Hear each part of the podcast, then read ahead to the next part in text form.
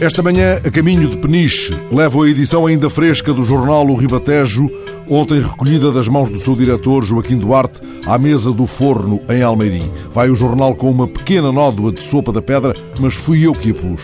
Este é um jornal limpo que puxa para o espelho d'água da primeira página a poluição de um tejo atrofiado por transvases e outras malfeitorias. Na margem, por vezes esquecida, de um rio grande, este jornal continua a pescar a linha, mesmo em águas adversas.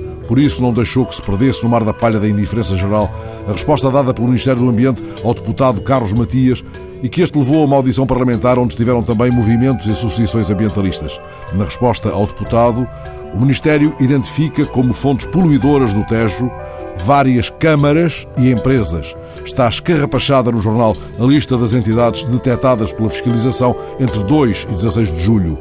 As enxurradas do inverno não podem submergir a denúncia ou lavar a punição de tão graves atropelos. E assim temos na jusante de uma manchete e no caudal de uma notícia um deputado cumprindo o seu papel, exigindo que uma empresa ou uma autarquia não transformem o rio em esgoto e sublinhando que as autoridades têm de atuar. O deputado promete novas perguntas ao Ministério do Ambiente e ao presidente da Agência Portuguesa do Ambiente na audiência com a Comissão Parlamentar, marcada já para a próxima terça-feira. Estaremos, porventura, nesse dia em ressaca das presidenciais ou entretidos com a sopa da pedra da política ociosa e para alvilha. E, entretanto, o peixe-gato engorda sob as águas turvas. É outra notícia desta última edição do Jornal do Ribatejo. Já cá chegou o peixe gigante, que é uma ameaça às espécies do rio. Há dias apanharam um no Cartacho, com mais de um metro de comprimento. É uma espécie de peixe-gato carnívoro que, para lá de comer outros peixes, pode caçar pequenas aves que estejam na margem.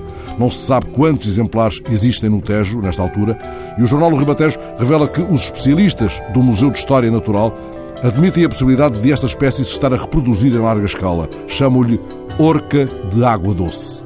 Deixo agora no retrovisor a desgraça de um pobre rio grande, cujas mágoas correm a dois passos da minha vigia dos dias comuns, e rumo à peniche que tanto me encanta, a mesma peniche que Raul Brandão considerou horrível e sobre a qual escreveu em 1919 nos Pescadores. Degradaram tudo. Peniche, que foi uma fortificação e um ninho de piratas, isolado e feroz, à espreita do naufrágio e da presa, cheira que tomba e só conserva duas coisas de interesse: o cabo, onde deitá-lo abaixo, com a Senhora dos Remédios, e a esplanada, que é um esplêndido cenário para o último ato da Tosca e um ponto de vista admirável para o sul, um grande ponto indistinto, arroxo, com um ou outro casal, uma ou outra aldeia perdida e sem nome. Raul Brandão não terá procurado os prodigiosos nomes em redor: Olho Marinho, a Toguia da Baleia, Estrada, Consolação. A Consolação para onde tanto nos chamaram os versos de Rui Belo. Mas Brandão demorou-se na praia onde descansarei hoje os ossos entre amigos, o Baleal. Tal como ele, hoje vou primeiro ao Baleal, que ele descreveu como a mais linda praia de terra portuguesa.